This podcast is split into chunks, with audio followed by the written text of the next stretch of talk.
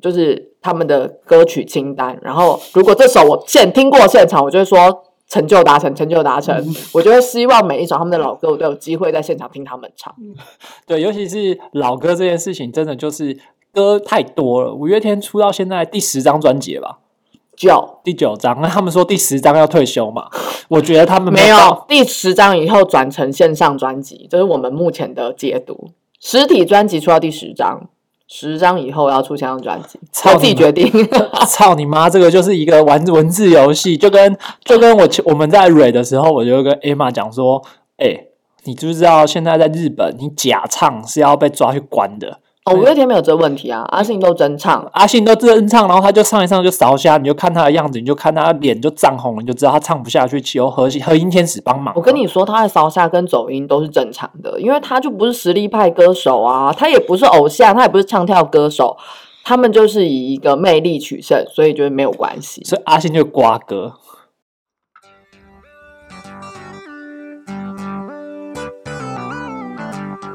大大家好，talk 东 talk 西，，talk 南 talk 北，我们是社畜大叔湘潭市，我是 Tony。我是阿翔。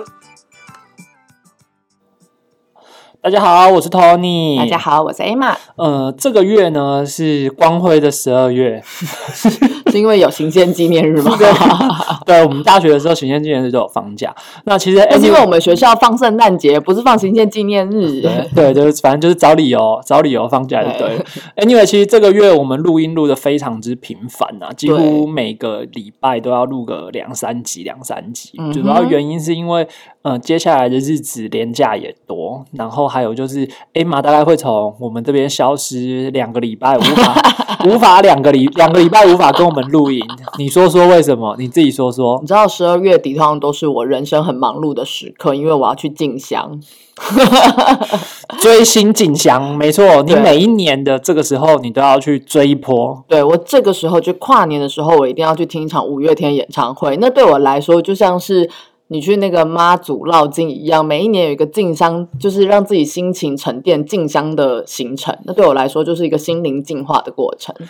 然后，所以我就是这个时间都会比较忙碌，要排开所有的行程，就是可能几个礼拜前要抢票啊，然后接下来要准备出门的行程，这样。对，尤其是你说一场，我真的我觉得我要很认真的纠正你。我认识你这么多年，你那个一场是指这一系列的演唱会，每一场都要参加。没有，要是我就是真的是月收就是很高的话，我可能真的会每一场，但就荷包有限，所以我都会挑经典的场次去看。啊，你没去，你怎么知道经典？就是有些特别的日子啊，比如说就是十二月二十四号，就是老五迷就知道那一天要穿红色衣服去听演唱会。然后三十一号跨年是我就是已经我觉得已经快十年，从他第一场呃开始做跨年演唱会开始，我们从来没有跨年场缺席啊。有啦，有一年因为工作，其他我没有一场跨年场缺席。无论我在哪里工作，我都会飞回来参加跨年场演唱会。你真的很有心诶。那为什么会开始这个？从什么样的契机开始这个追星的行程呢？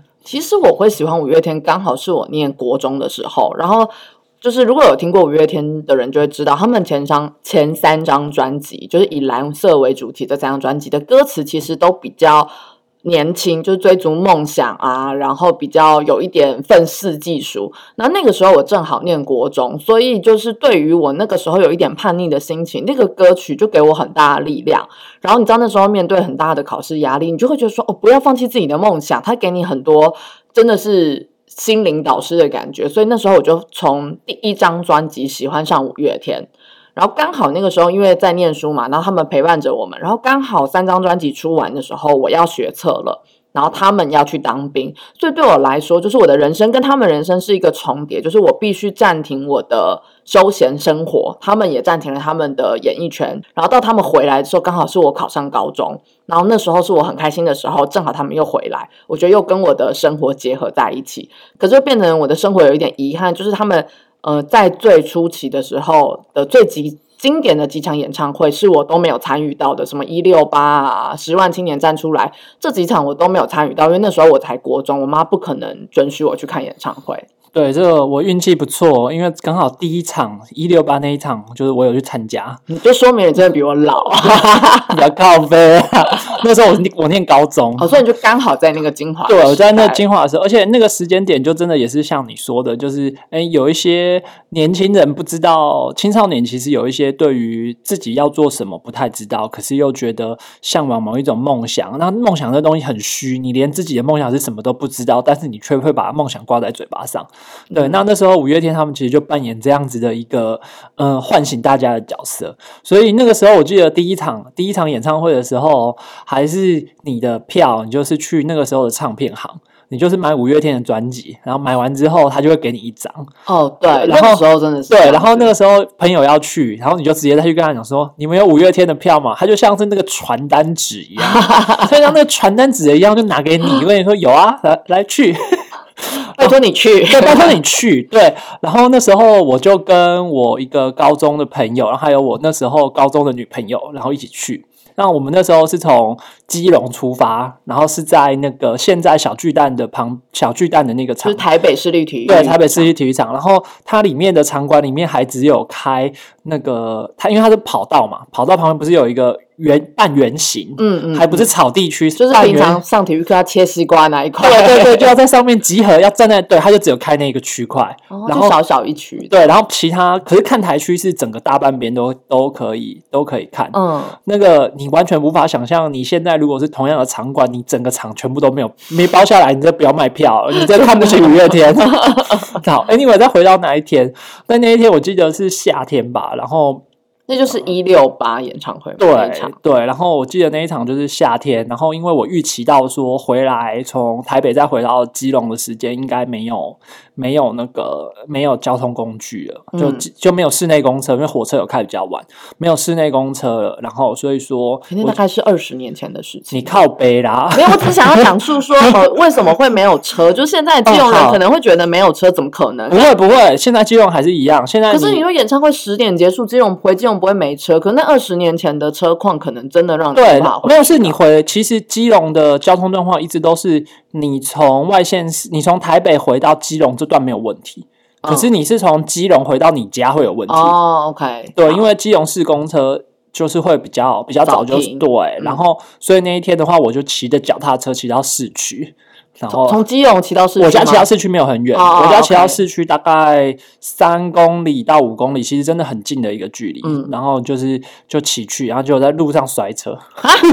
脚踏车摔。不是骑机车，你是骑我骑脚踏车车，自摔，对，太高兴了，要跟马子去，太兴奋。所以你载着马子，马子没有没有没有没有，你自己我自己摔，然后好自摔，然后自摔之后手就是一整块肉被削掉那种。嗯那那个那个肉大概那不是不是那个肉，就那个伤口，如果在我恢后来长大恢复理智，那个伤口你大概是当下应该就要就要去缝合的处理。啊，OK，然后我当下的处理是跟我那个高中的朋友，我们就去西药房，就买了纱布跟那个的那个食盐水，还有碘酒，就撒上去，开始狂撸一通，嗯然后把沙什么都弄掉，怎样怎样弄掉之后包起来去，天哪，然后所以。然后到了演唱会现场之后，下午开始下大雨，午后雷阵雨，下大雨，所以大家是穿着轻便雨衣，不是像现在有那么潮的五月天雨衣。嗯，现在有专属的雨衣，对，所以那时候是穿轻便雨衣，然后你就想下雨，然后在外面排队，然后又排很久，因为人很多。然后他是晚上才进场，但是我们下午就到了，就开始等，然后等等等等哦，因为以前的演唱会都没有座位，然后是摇滚区，所以你提早排进去之后，你就要卡在那个位置，就不能轻易的离开。对，没错，所以就是大家都在那边排队啊、拉赛啊，然后前前后后也都是，就是你就感觉出来，大家都是高中生、大学生那那种年纪，都年轻人，然后就大家就一群一群的自己聊天，然后聊得蛮高兴的。那手你就想下大雨，然后轻轻便雨一进来，然后血雨水或者血水，天哪！对，然后很痛，然后当下其实你就都忘记那些感觉，就只觉得我今天来看我人生超嗨的，我今天来看我人生第一场演唱会，rock。哎，这么热血的音乐，对对对，然后后来真的完全都忘记那个身体的痛苦，然后当天就是除了唱呃五月天一些比较经典的歌曲之外，然后还有唱一些翻唱其他的歌曲，像是他们那时候有唱了《东方快车》还有《秋秋》，就是两个都算是呃，尤其是秋秋啦，秋秋就是、呃我以前不认识他们，是五月天唱完之后才认识，因为他的背景跟五月天又有点像，你可以想成四十年前的五月天，嗯。然后去当完兵回来之后，就整个就解散的一个团体，嗯，对，然后算是一个蛮特别的经验。对，那我我觉得五月天真的开启人生蛮多第一次的，因为像你这样讲，我就想到说，我有一场去五月天在台中听五月天演唱会，就是开启我人生第一次自己旅行。因为我那时候可能才那时候应该是我可能高中要毕业才要升大学而已，然后我从来没有那时候还有那种黑松买饮料会送票，我第一次参加这种活动，因为我从来不觉得那个抽奖会抽到我，可我真的太想要那场演唱会的票了，然后我就去买饮料，就是一直买饮料，然后抽，然后真的被我抽中。可是他很坏，他只抽一张票，所以我真的没有办法，就找到其他人跟我去嘛，所以我就自己去排队。然后那时候也是从下午就要去领号码牌啊，然后下午就要开始排队整队进场。然后那在台中，然后那个时候是没有智慧型手机的，应该是说智慧型手机还不发达。然后那是应该是我人生第一次自己出去，然后又没有智慧型手机，所以我听完演唱会十点多，然后我要从演唱会的现场走到我在火车站旁边的住宿，然后我当下真的有一点迷失方向，因为我也叫不到车，然后好险有朋友就我打给一个台中人，然后告诉他我在哪里，他就用口头跟我说，哦，你现在就是往前走，走到一条大马路之后左转，然后疯狂的往前走，我就这样走了半个小时回到火车站。然后我现在回想，觉得天啊，我那时候怎么那么有勇气？现在没有智慧型手机，谁敢在外面乱逛乱窜？所以那时候其实如果我去听演唱会，而且我觉得大家可能很多人到现在都误以为说，哦，为什么摇滚区没有座位，然后还是这么的贵？其实现在的摇滚区都是。即便是摇滚区，都一定有一张属你一张，你有一张你固定位置的椅子，所以你不用提早去排队，然后你有座位可以坐。可是，在以前没有的那个时代，就是如果你跟你朋友前后进场，你是找不到对方的，因为你可能排在挤在前面，然后你朋友挤在后面，他是永远没有办法往前挤。所以，就是你只要在演唱会现场走散了，你可能或者是你出去上厕所，你可能很难再回到你原本的位置。但现在的听演唱会的现场已经舒服太多太多了，所以那个票钱绝对值得。其实我觉得五月天，五月天，因为我其实到前几年我结婚前那那两年，我还有跟我老婆去看五月天演唱会，然后那是一个一个旅行社标错价的经验，旅行社标错价，所以它是包含了一个住宿，然后还有一个五月天的演唱会门票，两天一夜的行程，然后是在跨年夜的时候，就觉得哦划算，吹的然后真的很便宜，然后住义大，所以那一天我们就从开车嘛，开车从义大，然后到那个，因为它是在五月天都固定在高雄的一个场馆里面开，演唱会，世运主场馆，对，然后我们是坐捷运到它的上一站，然后从上、我们把车停在上一站，然后坐捷运回来，变成跟大家反方向。哦，对，因为大家是从市区从市区坐捷运过来，所以市区过来方向的捷运是爆满的。明哦，然后我们是到上一站，然后坐捷运下去，然后我们在停车的时候就看到满满的带着五月天荧荧光棒的人，就知道 同道中人，只差跟他们捶个胸口击个掌。那我这件事情我要请 Emma 来跟大家说明一下，那一支神奇的荧光棒。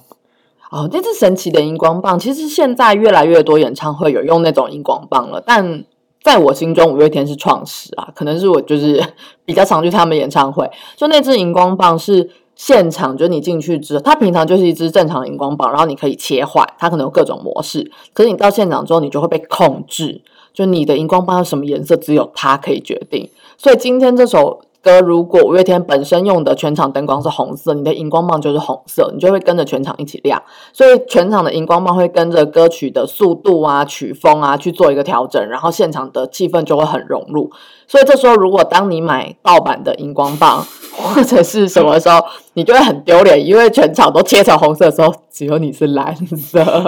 然后这件事情还有一次是那那一年也是五月天第一次在 YouTube 上面做演唱会的实况转播，然后再是跨年，我印象很深刻是跨年，嗯，然后跨年大概就只有播前面的一个小时的最后的一段，就是最后一小对，最后一小段。然后因为那一天我儿子我儿子出生了，所以我跟我老婆就在家看，然后我已经睡着了，然后我老婆把我叫起来，说嗯五月天演唱会，快点起来。然后我说起来干嘛？我不会用 PS 四看 YouTube。然后我把它弄完之后，他就把那一支荧光棒拿出来，我就说：“你冲他小，这一支荧光棒可以怎样？”他说：“哎、五月天说他这个荧光棒你打开会随着现场你在家看也可以有那个感觉，然后他就把灯都关掉，就是这么神奇，我不知道他怎么控制的。你在家就是上面是红灯，你下面你那只棒子也是红灯，就是很神奇，我不知道怎么控制的，太神了。其实就是，嗯，但这荧光棒真的是演唱会蛮大一个、蛮大很重要的一个加入的气，就是神器吧。就是后来五月天就是都有把他们的演唱会拍成电影，我觉得很多人一定觉得这群疯子，这有什么好进去看？可是其实很多舞迷甚至会揪团，因为你去听。看那个电影的时候，你会很想跟着唱。可是如果你在电影院，你不能打扰别人，你就不能唱。所以舞迷会揪可以开口唱的团，所以那一个影厅里头的那一场是可以跟着唱，然后大家还会带荧光棒。可是那个荧光棒没有办法被控制，所以你要跟着音乐自己转。可是大家就还是会很喜欢那个气氛呐、然后所以就有舞迷敲碗说，希望相信音乐可以举办这样，就是有派一个人来现场帮我们控制荧光棒，然后可以大声唱，这是舞迷的愿望。那、你那个就只是就只是做一个文字电影院，他们搭一个台子，然后你们就大家买票进去啊，还花跟演唱会一样的钱啊。没有啊，电影院的票比较便宜呀、都市传说就会说人生一定要去看一场五月天演唱会，所以有些新舞迷就会去。然后去完之后，其实很多人跟我反映说，那我为什么要花钱去？因为你可能买不到好的位置，所以你的位置前面只有大荧幕，只有 LED 屏，然后你离舞台的人超级小。然后你就会说，哎，为什么我要花钱去参加一个大型的卡拉 OK 啊，或者我只能看荧幕唱歌，这有什么好去的？可是去五月天演唱会的重点就是你不是要看到他那个人，你的重点是你要加入那个气氛，然后跟着大家一起嗨、一起唱、一起跳。所以还有再就是听他们讲乐色话，所以你的重点根本不是你要去看到那个人啊。对，所以现场大概唱歌完之后的很多时间，就是一直看他们互相这样打吹狗，那那个气氛很喜欢。那你去现场之后，其实五月天演唱会真的很喜欢那个感觉，你就看到五个认识很久很久的朋友，然后还有跟他们一起工作团队的人，大家一起在互相的、互相的拉塞跟互相的、互相的大吹狗，尤其是男生的团体里面，我说是自己男生彼此的社社交团体，其实本来就是充斥着这种互呛啊，然后那种呛，你其实感觉得出来，大家是是互相呃爱着彼此的那种 那那种呛，不是说真的生气的呛他，是你真的知道哦。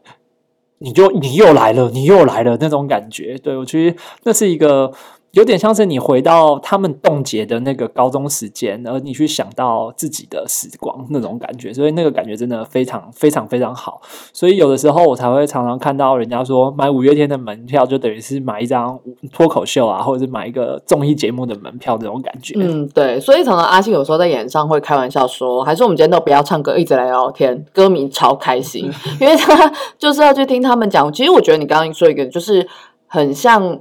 他们就冻结在高中的时候，他们那一次的玩笑，其实就是我们高中时候同无聊的男同学会开的玩笑。可是这么多年来，他们就是即便有这样的成就，但他们这件事情不改变，然后仍然是一直会讲这些有的没有的事情。所以我真的建议，如果小孩未满十八岁，不要带什么四五六岁的小孩去看演唱会，那对小孩是一个折磨，对你自己也是一个折磨。好而且我觉得对一个人也是一种折磨。女孩们真的不要再有妄想说，我人生就是要跟我男朋友去看一次五月天演唱会。如果他不喜欢五月天，你真的不要勉强他。他坐在世运主场馆打手游真的很冷，你就让他在饭店打，你把那张票让出来吧。我觉得这件事情真的不是什么。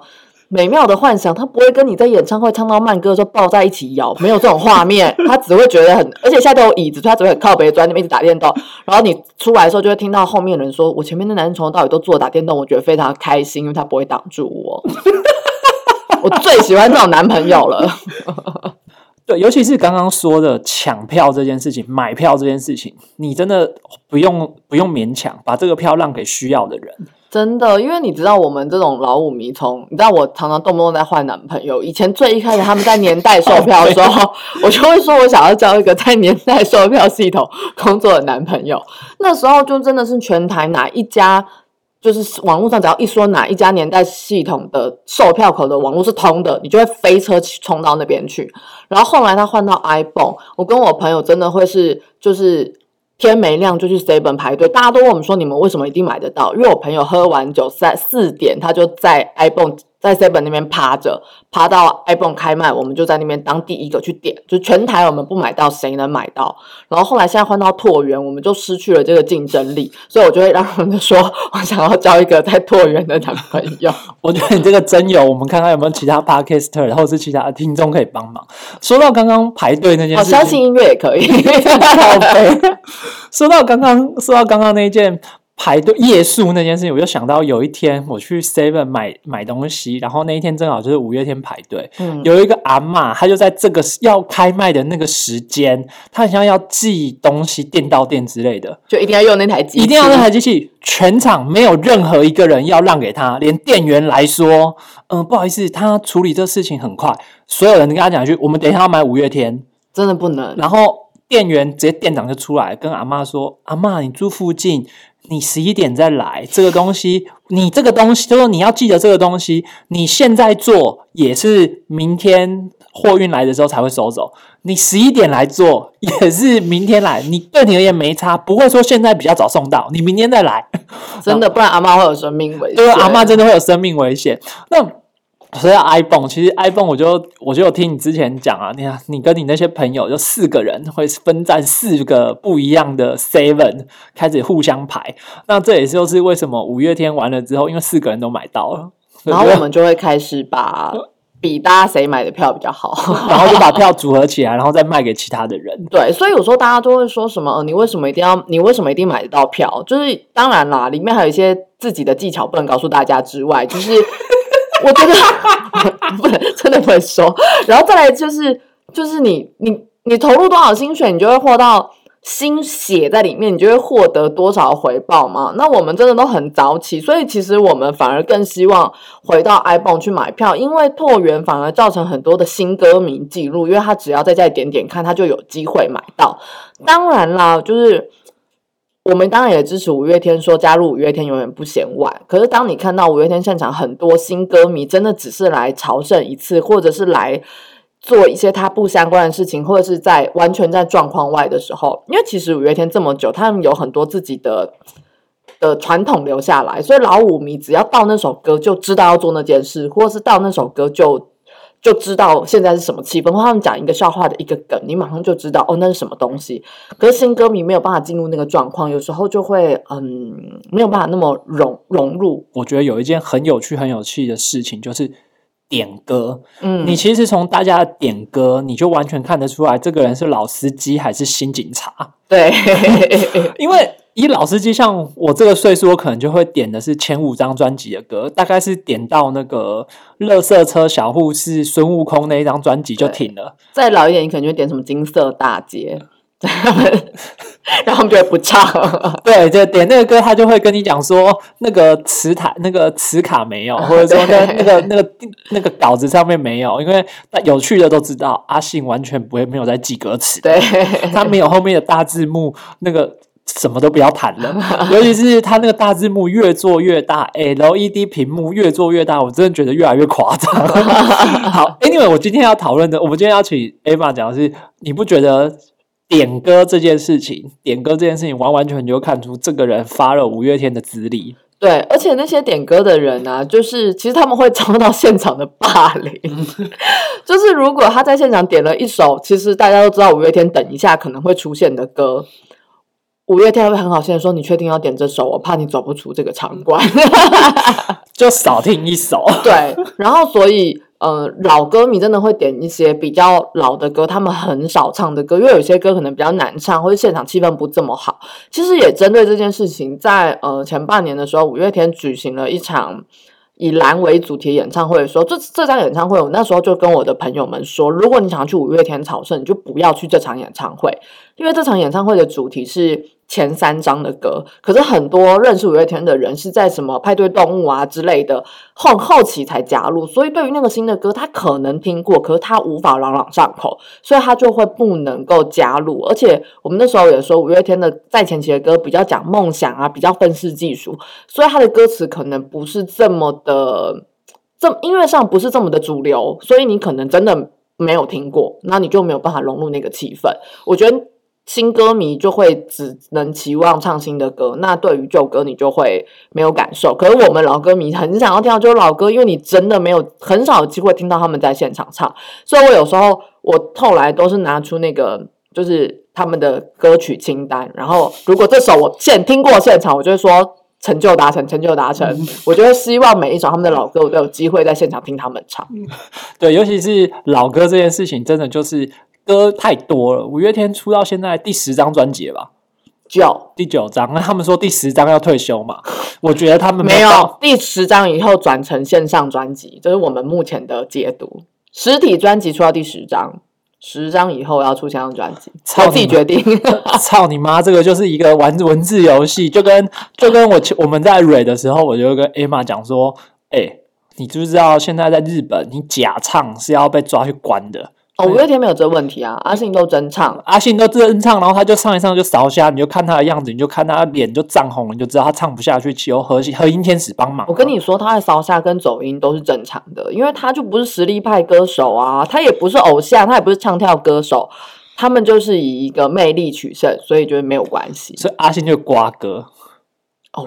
来下一位我主真的委，我真的不得不说，我上一场演唱会坐的离离那个延伸舞台非常的近，然后他走过去，我心头念头就平常这时候你应该很嗨很投入在那氛气氛中，就猛然一看说，哎、他好像真的有点像瓜哥，我整个走神，我的妈，我真的笑到一个唱不下去 你。是不是你是不是脑中一直浮现来下面一位？还有就是来主委加码。就是一直转移目标，想说嗯，看一些什么他鞋子很帅或什么之类的，让自己回到那个演唱会的气对，然后还有分辨老五迷跟新五迷，鼓手也是一个很有趣的事情。就像有一天我跟你说验明，我就说他改名叫冠佑了，验明，然后说你就说他改名，然后说啊什么？这也不是老股民，这是太后面，就是你是老股民，然后后面很久没有发了五月天才会喊出这个名。对啊，就觉得现在最新的梗就是你知道冠佑的钱都藏在哪里吗？我不知道啊，在他的大鼓里。靠没知道这个要干嘛，是不是？其实啊，我觉得呃。那个年代就是我们小时候那个年代的偶像，因为我们很久没有，我很久没追星了。我觉得那个年代的偶像，他们其实都有经历过一些一些很多事情。例如说，我说很多事情是他们在那个年代是台湾唱片公司正强势的时候，也就是说，你新人你必须照着那个唱片公司或经纪公司的。想象去把你塑造成你要的样子，就跟刚开始的蔡依林其实就是反应很两极。蔡依林是到某一年，她某一些时候之后，某一年强壮到可以自己决定自己想要的对偶像。五月天也是，五月天其实前三张之后，他有连续出好几张专辑，我都觉得他到底在冲他笑。我真的觉得有啊，有有一张专辑几乎消失在他们的歌单之中，米老鼠那一张专辑的歌比较少唱。米老鼠那一张有哪些歌曲，你可以来说说看。那张是什么？什么让我照顾你啊，米老鼠啊，那那是那那一张，你看你是不是我知我知道你说的是哪一张，对对对对因为他有一张专辑，那一首歌就是他们九九那一张，好像是他们跟康叔唱片公司的最后一张专辑哎、。好像没有那张，好像是换了唱片公司，哦只有那一张是那一间唱片公司，后来他们就出来自己做。OK，了解。因为我要讲的是说，其实过去有很多艺人，他们后来开始做自己之后，就变成现在我们看到他的样子。对啊，尤其是刚刚说在产业贡献的这件事情，我也很赞同五月天跟那个相信音乐的做法，尤其是他们办了一个犀利趴这个活动，已经办好几年了。我觉得这个活动真的是，呃，一个是呃母鸡带小鸡的概念，嗯，犀利趴其实就相信音乐的说法嘛，就是一个不赚钱的演唱会。可是它就是在每年暑假对我们来说是一个盛事，因为它会召集很多。也许不还不是一线的艺人或是乐团来表演，那因为五月天自己有这样的粉丝粉丝声量嘛，所以他可能会借由比如说他唱压轴，可他前面的艺人可能是正在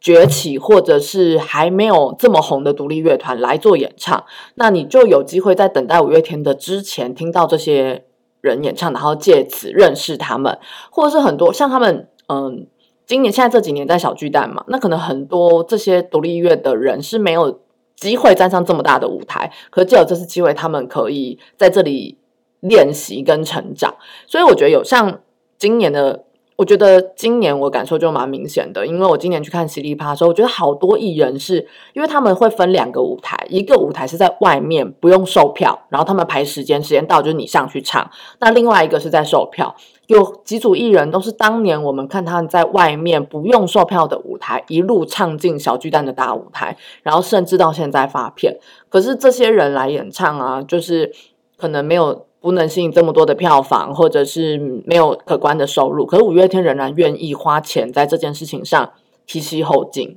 对，尤其是这件事情，其实就跟我们自己在做 podcast 的状况有点像。其实有的时候 podcast 你自己做一做，会遇到一个瓶颈，你就会觉得说，我今天听来听去，就是在我自己这个小圈圈里面的这些听众在支持我们。其实你做独立音乐的人也有一点这种感觉。那他们在这种孤独感下面，今天有一个五月天这么大的场子，那现场八千个人都有机会接触到你。那你瞬间可能就有机会从八千个人里面再多出你的你的粉丝跟你的 follow 你的人，像是可能你从来都不知道 Hush，可能你从来都不知道伊利高路，好，可能现在这些人已经很红了，对。你会觉得哦，我知道他，可是当年他还不红的时候，是五嗯五月天其实都有给这些人蛮多的机会演出的，对，然后你在那个场子里面，你就会看到，哎，那些人他们有他自己的一套舞台的魅力，无论是他是插电的，或是不插电的，对，当然这些艺人都很努力啦，不是说他们的成功都一定靠五月天，可是五月天很愿意给这些人机会，然后不停的发掘新人出来。我觉得他们在真的是回馈给这个乐团蛮多力量的。嗯，对，而且其实五月天，呃，我觉得他们在出道的时候就很年轻嘛，所以其实他们以前的票价一直都是非常的，就是当然摇滚区是他赚钱的工具，不能够少。可是他往年的，比如说看台演唱会啊，最便宜的票是六百、八百的票的张数跟票价是非常亲民的，就即使虽然距离很远，可你还是可以进场同乐。然后在社会上有发生什么重大事件的时候，五月天都还是很愿意慷慨解囊，在这些社社会的议题上面，所以他们一直都很，你会觉得无论发生什么事情，他们都在身边。即便是他们现在红了，很少出现在荧光幕上，可是你却在很需要他们的时候，你都还是会感受到他们就就在你身边这样。尤其是我觉得你说去帮助人这件事情啊，其实大家都会一定有看到很多都市传说，就是你去五月天的粉丝团留言，那阿信就会跳出来说：“哦，某某某同学，你今天真的要裸奔了，因为我出来跑，或是或是他真的就是，呃，他可能到病探望病童啊，或是签名啊什么，去送给一些生病或者是他人生的最后一个愿望的这种这种人的故事。无论怎么样，其实，在粉丝团上面，真的就是一个很有趣的都市传说。对，也许很多案件中那只是冰山一角，可你可以注意到说，这么多歌迷，他们还是尽他们的能力去能够照顾到，他们都会尽量去照顾。我觉得就是这点是真的蛮用心的，所以其实我不会去随便许愿，我想要把那个留给真的有需要的人。我觉得我只是喜欢他们，我没有一定要得到他们的什么关注啊或什么的。对，毕竟可能跟那种真的是重症或什么，他人生最后一个愿望就是看到五月天，或者是能够拿到五月天的一个什么小东西，跟他们相比，我们真的就只是很平凡的一个愿望了。对对，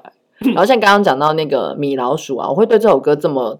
这么注意，其实是因为嗯，我非常喜欢迪士尼，然后所以五月天到香港去看演唱开演唱会的时候，我就很希望可以在迪士尼那个场地听到五月天的演唱会。然后，但是他们以往五月在他们会说他们疼歌迷，其实就是像他们答应香港歌迷会有固定的五月之约，所以要不是疫情，其实每一年固定五月五月天都会在香港开演唱会。所以你现在是不是预告你五月又没有办法录音了？没有没有没有没有，要看就是状况。我去一下嘛，就回来了，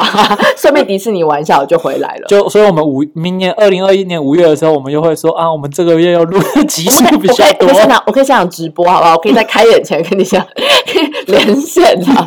哎、所以我去年就这样啊。其实我会很多疯狂的一一单独旅行，都是为了演为了演唱会。我去年五月就是自己就是。可能因为我刚好在那时候在中国工作嘛，所以我就特地飞到香港，然后听五月天演唱会。我以为你要说，我说你可能飞什么哈尔滨之类的那种。没有没有，后面就是可能什么日本武道馆啊那种，就是可以能去的就会很想要参与。因为我觉得蛮有趣，就是你比如说你在香港的演唱会，他们唱台语歌的时候共鸣就真的比较少，因为他们比较没有办法唱嘛，所以我相信到每个地方歌单就会有所调整。嗯对，我觉得这件事情真的就是追星的一大乐趣啊。对，尤其是你会从里面看到很多不一样的。没错，就是你跟着久了，像我们这种骨灰级的舞迷，就是你像我是时没有那么疯狂，就时不时会 follow，时不时会 follow，对吧、那 Emma 的话，就是会一直跟着，一直跟着，一直跟。这么多年下来，其实你真的就看到他们跟着，像是你自己的一个亲人跟自己的朋友的一个状况。对，你就真的看着他们从他们也是年轻的还是学生的时候，然后一直到他们现在结婚生子，然后你也会感受到他们在就是他们自己个人的粉丝专业上的 Po 文有所改变。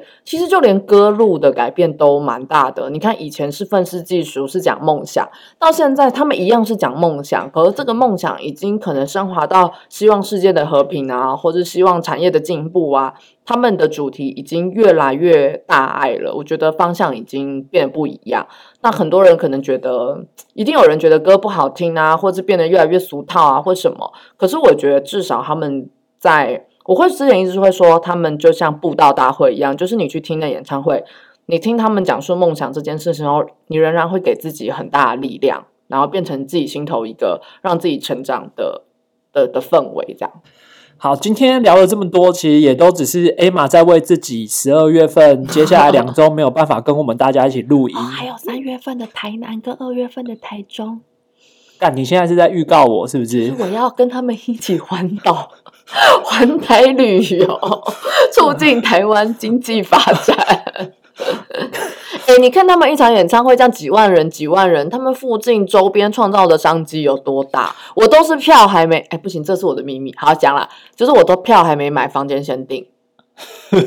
就是你一定要给自己一定会买到必死的决心。我知道，就是我那时候去高雄看演唱会，我就看到整个城市为了五月天这件事情倾力协助。就那个时候，那个时候的捷运就直接市长就直接花妈就直接出来说，五月天唱到几点，我们就开到几点。对，然后现场公车也是五月天唱到几点，我们就开到几点。专车就真是一般一般的开。对，那天你看全家，因为他们赚了多少，在外面摆摊，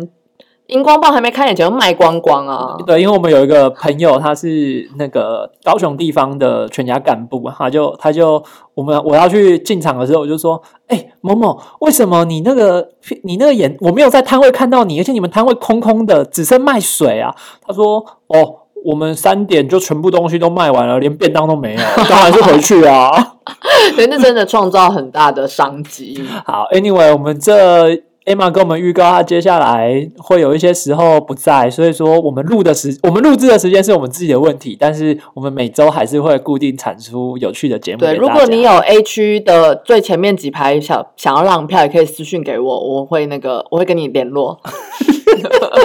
好，Anyway，谢谢大家。谢谢，拜拜。